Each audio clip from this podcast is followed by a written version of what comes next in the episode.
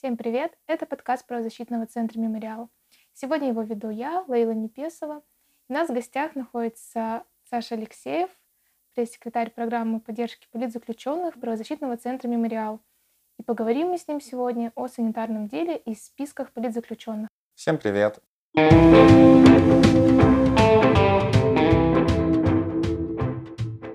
Привет, Саша.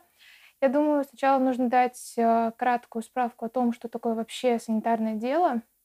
Санитарное дело – это серия уголовных дел, заведенных за нарушение санитарно-эпидемиологических норм в ходе протестов в Москве 23 января 2021 года. Фигурантами дела стали сотрудники ФБК. Здесь нам нужно сделать пометку, что ФБК признан Минюстом иностранным агентом. Любовь Соболь, Олег Степанов, Кира Ярмаш – также Мундепа и Люся Штейн, Константин Янкаускас и Дмитрий Барановский. Участница Пусирает Мария Алехина, брат Алексея Навального Олег Навальный, также глава профсоюза Альянса врачей Анастасия Васильева и бывший сотрудник ФБК Николай Ляскин. Все они признаны ПЦ мемориалом политзаключенными. Ну и буквально вчера стало известно, что дело против Любови Соболь в нарушении санитарных норм на акции выделили в отдельное производство. Саша, если тебе что-то добавить? Ну да, а, я хотел бы рассказать э, слушателям вообще о том, в каком контексте стоит рассматривать санитарное дело и кто вообще его фигуранты. Нужно сказать, что санитарное дело, дело о нарушении санитарно-эпидемиологических э, правил, точнее призывов к нарушению санитарно-эпидемиологических правил, завели на следующий день после Всероссийской акции 23 января. В тот день э, пришли к десяткам активистов, и в постановлениях об обыске э, значились имена десятков, если не сотен известных людей, которые призывали выйти э, на акцию солидарности с Алексеем Навальным. Незадолго до этого этот российский оппозиционер вернулся из Германии в Россию, где он был незамедлительно арестован. Правозащитный центр «Мемориал» выпустил после его ареста официальное заявление, осудил политически мотивированные преследования российской оппозиции и Алексея Навального в частности. Многие десятки тысяч людей по всей России 23 января вышли с тем, чтобы выразить свою солидарность с Алексеем Навальным. А многие известные люди призывали выразить свою солидарность с Алексеем Навальным, прийти на эти акции. Некоторые ретвитили вот эти вот призывы об акциях. Собственно говоря, это и стало подоплекой для начала уголовного преследования в связи с призывами к нарушению а, санитарно-эпидемиологических правил. В чем смысл этого дела? По версии следствия, самим фактом проведения несогласованного публичного мероприятия неустановленные лица ставят под угрозу жизнь и здоровье москвичей да и не только москвичей, в общем-то, всех россиян, которые могли участвовать в подобных акциях. Почему мы, правозащитный центр «Мемориал», признали политзаключенными вот этих 10 фигурантов а, санитарного дела? Во-первых, борьба против коронавируса, против коронавирусной инфекции вообще стала одним из поводов для начала политически мотивированных преследований в целом. У нас уже есть кейсы других э, оппозиционеров, которые пострадали в этой связи. Э, среди них можно назвать такого левого политика, как э, Николай Платошкин. Его обвиняют в распространении ложной информации о коронавирусной инфекции. В этой связи пострадала московская муниципальная депутатка Юлия Галямина. Одна из акций, которая прошла на Пушкинской площади во время пандемии, как раз с точки зрения полиции и несла угрозу для жизни и здоровья россиян. Тем не менее, на момент, когда проходили акции в поддержку Навального, в частности 23 января, существовал только запрет на проведение публичных акций. Что такое публичные акции? Да? Это, по сути дела, общественно-политические мероприятия. Шествия, пикеты, митинги. При этом никаких запретов на проведение спортивных мероприятий, концертов, цирковых представлений, выставок в Москве уже не существовало. Эти запреты были сняты. В чем здесь противоречие. Но вообще это, мне кажется, абсурдно, просто банально. То есть можно все, кроме выражения гражданской позиции. Почему, во-вторых, это дело абсурдно? Ответственность за других людей, за их решение пойти либо не пойти на массовую акцию, ответственность за людей, которые, возможно, заражены коронавирусной инфекцией, возлагается на каких-то людей, которые в целом информируют о том, что эта акция состоится. Эти люди не несут ответственности за действия больных, э, не несут ответственность за действия людей, которые э, инфицированы коронавирусом. Ну вот как раз, мне кажется, сегодняшнее дело, которое завели против Любови Соболь, а, о том, что из-за нее якобы вышел человек больной коронавирусом, ну, и, по-моему, опровергает все твои слова. И вообще, есть ли на законодательном уровне, прям, чтобы было прописано, что за призыв к акциям ты несешь ответственность за этот ретвит, за любое сказанное твое слово в публичном пространстве? Особенностью российского законодательства является его э, крайняя размытость и избирательность э, в применении. На самом деле, как мы видим, митинг с участием Владимира Путина в Лужниках вполне себе может проходить. А публичные акции на Пушкинской площади а, проходить не могут. Более того, они будут разгоняться силами ОМОНа Росгвардии.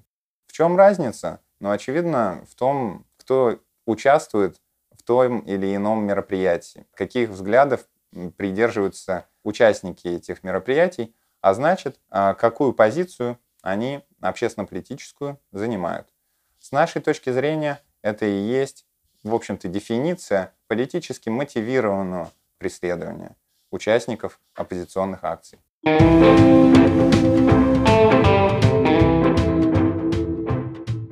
Вернемся к тому, что мы говорили о том, что правозащитный центр «Мемориал» признал всех фигурантов санитарного дела политзаключенными – и вот 30 марта Медиазона вместе с ОВД-инфо представили инфографику. Там показан масштаб преследования по итогам зимних митингов и количество возбужденных дел. Всех, кто попал в этот список, авторы назвали политзаключенными. Корректна ли такая формулировка?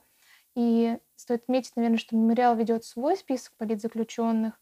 И можешь ли ты объяснить разницу между этими списками и кого вообще сейчас считают политзаключенными в современной России? Отличный вопрос. На самом деле хорошего ответа на него у меня нет.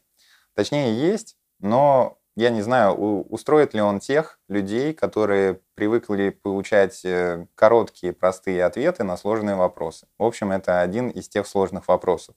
Да, действительно, мемориал ведет собственные списки политзаключенных. У нас таких списков сейчас два. Первый список — это список э, людей, которые преследуются в связи с свободой а, вероисповедания. В таком списке у нас сейчас 303 человека. И есть второй список, в который включены все остальные политзаключенные. В нем сейчас 74 человека. Именно в этом списке, где все остальные, и можно найти имена фигурантов санитарного дела. Строго говоря, сейчас санитарное дело разделилась на несколько таких поддел с нашей точки зрения. Во-первых, как ты уже упомянула, дело Любови Соболь было выделено в отдельное производство. То есть мы ожидаем на самом деле, что все санитарное дело распадется на множество отдельных дел. Кроме того, можно ожидать, что по этому делу будут привлечены новые подозреваемые, возможно, обвиняемые, потому что следствие, силовики в целом во время обысков приходили с постановлениями, в которых были указаны имена десятков различных российских публичных людей. Э, эти люди призывали выйти на акции солидарности с Алексеем Навальным, а значит, они потенциально могут стать фигурантами уголовных дел. Кроме того, следует э, отметить следующее. Мы считаем политзаключенными людей, а, лишенных свободы, то есть лица, находящиеся на свободе, в отношении которых избрана мера пресечения, не подразумевающая лишение свободы. Например, запрет определенных действий, когда человека отпускают там, под подписку о невыезде, или ему нельзя пользоваться интернетом и другими средствами связи, но в целом у него э, нет там ни домашнего ареста, э, ни содержания под стражей, таких людей мы не признаем политзаключенными, потому что они не заключенные, строго говоря. Что отсюда вытекает? Фигуранты санитарного дела разделились на две категории. Была апелляция на меру пресечения в отношении э, фигурантов этого дела, и части фигурантов эту меру пресечения изменили на запрет определенных действий. Часть оставили под домашним арестом, они остаются в наших списках, часть отпустили на свободу. То есть на них наложены некоторые ограничения, но они, по крайней мере, находятся на свободе. Они могут перемещаться по городу, например. А значит ли это, что они лишаются этого статуса политзаключенных? Или он остается за ними уже навсегда, как такой перманентный? Ну, мы их переводим в другой наш список, в список людей, преследуемых без лишения свободы. Это еще больший список, в котором сегодня 406 человек. То есть это очень длинный список людей, самых разных, э, которые преследуются по политическим мотивам, но остаются на свободе. То есть я правильно понимаю, если меня не держат э, в тюрьме, не ограничивают мою свободу в плане передвижений, но постоянно штрафуют, приходят с обысками, это значит, что я могу попасть в этот список э, политически преследуемых, верно?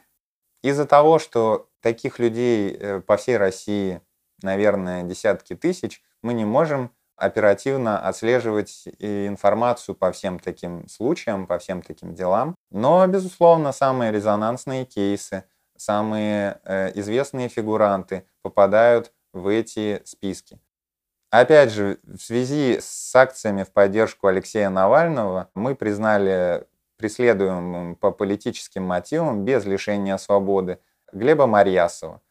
Он является фигурантом дела о перекрытии дорог в Москве. При этом он является либертарианцем из Красноярска. Ему следствие из-за того, что ему удобнее работать с Марьясовым в Москве, не дало вернуться домой. Соответственно, его дело приобрело большой общественный резонанс. Человек вынужден против своей воли оставаться в чужом городе и является фигурантом уголовного дела. Несмотря на то, что он может перемещаться по Москве, мы признали его преследуемым по политическим мотивам. Хотя он как бы де-факто не лишен свободы. То есть, если резюмировать, чем наш список политзаключенных отличается от того списка, который представлен в инфографике медиазоны, это тем, что медиазона включила всех людей, которые выходили на митинг и были каким-либо образом приобщены к уголовным делам или подали в автозаки.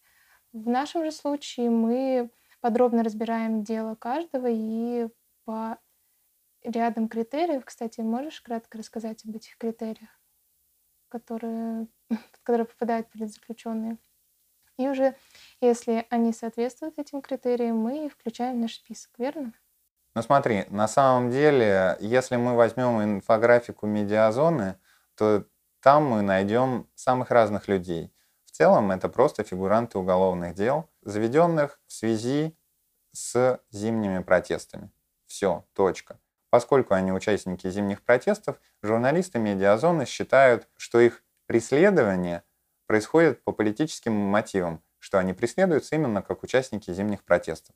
Наша позиция здесь более обгрунтованная, более фундированная, можно сказать мы изучаем документы. Наверное, это звучит очень скучно, но тем не менее мы базируем наши заявления на целом списке критериев, международных критериев.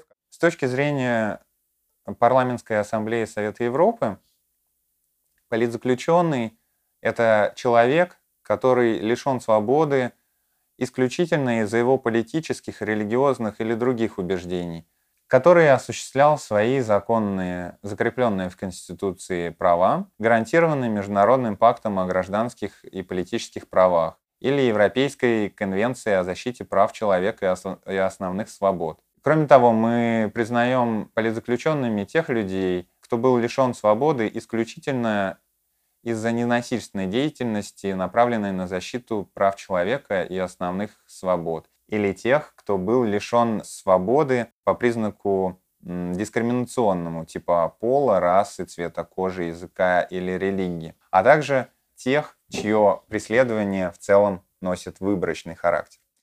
Иными словами, мы изучаем дела, после этого мы выносим какие-то суждения. Относительно того, может либо не может быть человек признан политзаключенным, мы можем высказаться только изучив конкретно его дело.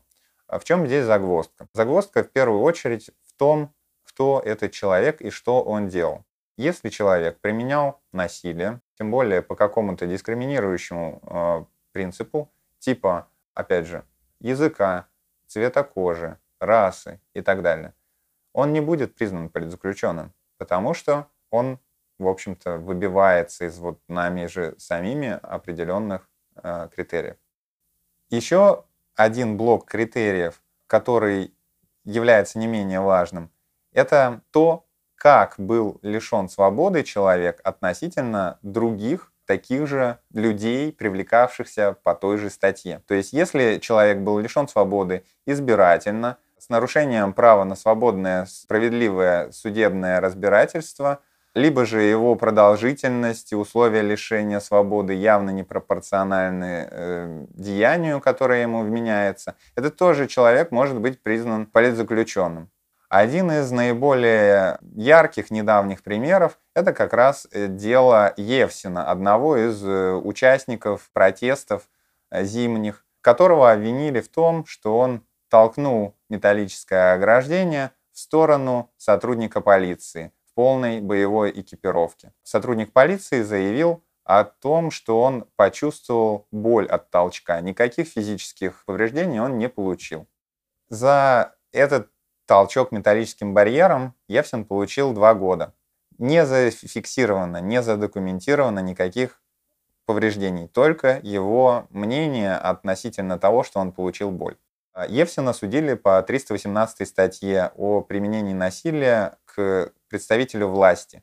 По сопоставимым обвинениям, другие люди, которые не участвовали в политических акциях, получали меньше, чем Евсин. То есть он преследуется явно избирательно. То есть, во-первых, в его деле мы указали на то, что применение насилия карается непропорционально полученному вреду. Во-вторых, вот эта вот кара судебная, она непропорциональна и избирательна относительно других дел. Соответственно, поэтому мы и могли признать его политзаключенным.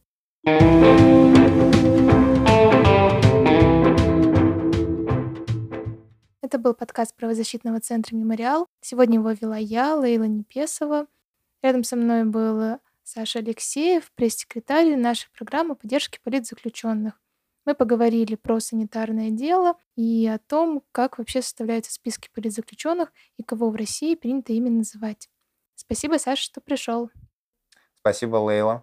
Надеюсь, было интересно. Всем пока. thank you